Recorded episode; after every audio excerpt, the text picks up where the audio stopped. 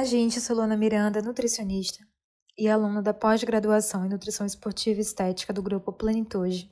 E o podcast de hoje é sobre uma dúvida bastante frequente quando o assunto é suplementação de proteínas. Qual seria a melhor opção? Suplementar com whey protein ou com albumina? Vamos lá começar falando um pouco sobre whey protein, que é a queridinha da grande maioria das pessoas. A whey protein é a proteína do soro do leite, que a gente obtém ali no processo de fabricação de queijos. A whey ela se destaca pelo seu alto teor de aminoácidos essenciais, especialmente os de cadeia ramificada, os conhecidos BCAAs, também largamente utilizados no meio da suplementação, o que a torna uma proteína de alto valor biológico. O outro destaque da whey fica por conta da sua alta digestibilidade e cinética de absorção em comparação com outras fontes proteicas, como por exemplo a própria albumina, que já tem uma absorção um pouco mais lenta quando em comparação com a whey protein. De forma simples, a gente tem basicamente três tipos de whey no mercado, né? A whey concentrada, a isolada e hidrolisada. O que vai diferenciar cada uma delas é a concentração de proteína na composição. Então, por exemplo, a whey protein concentrada, como ela não passa por um processo de filtração tão apurado, ela tem um pouco menos de proteína em comparação com a isolada e a hidrolisada, e proporcionalmente né, acaba é, tendo um residual um pouco maior de carboidrato e gordura.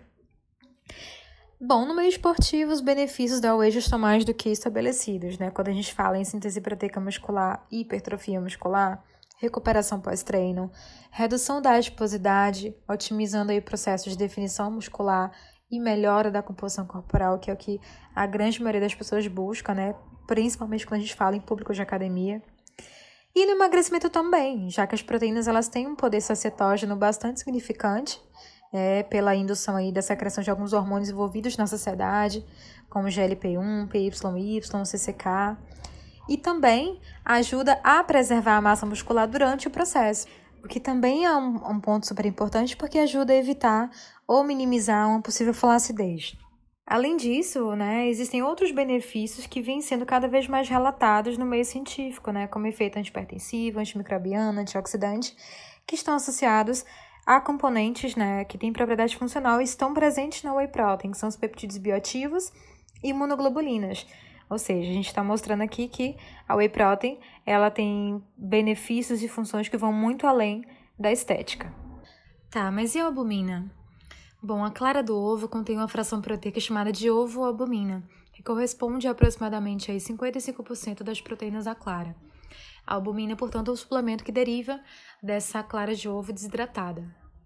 E também é considerado uma excelente fonte proteica com ótima biodisponibilidade e também com alto valor biológico, assim como a whey. É, além disso, a albumina oferece quantidades proteicas por dose bem semelhantes às whey protein, só que por um custo financeiro muito menor, o que acaba sendo interessante para algumas pessoas.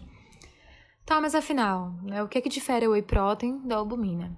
Basicamente, velocidade de absorção. A whey protein ela tem uma taxa de absorção muito mais rápida quando comparada à taxa de absorção da albumina.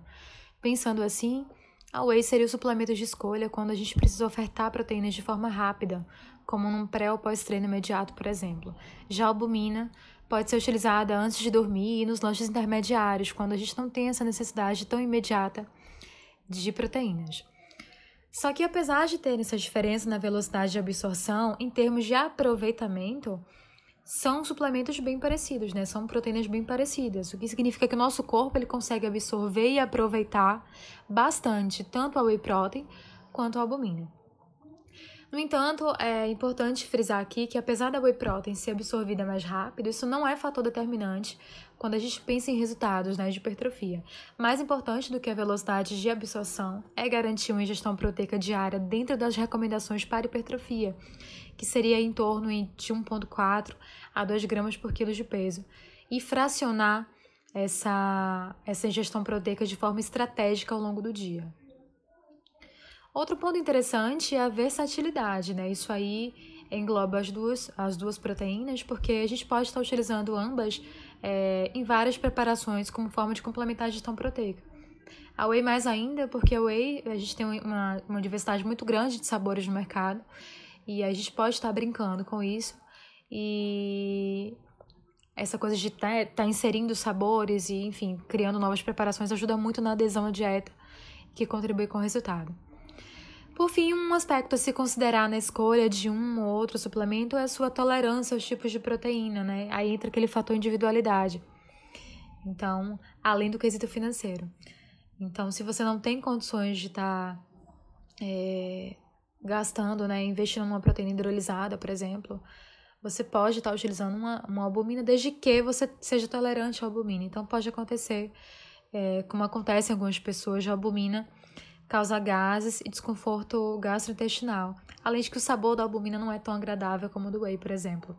Da mesma forma que para um intolerante à lactose, optar por uma whey isolada ou hidrolisada pode acabar pesando muito no orçamento, daí a albumina seria a, o suplemento de escolha.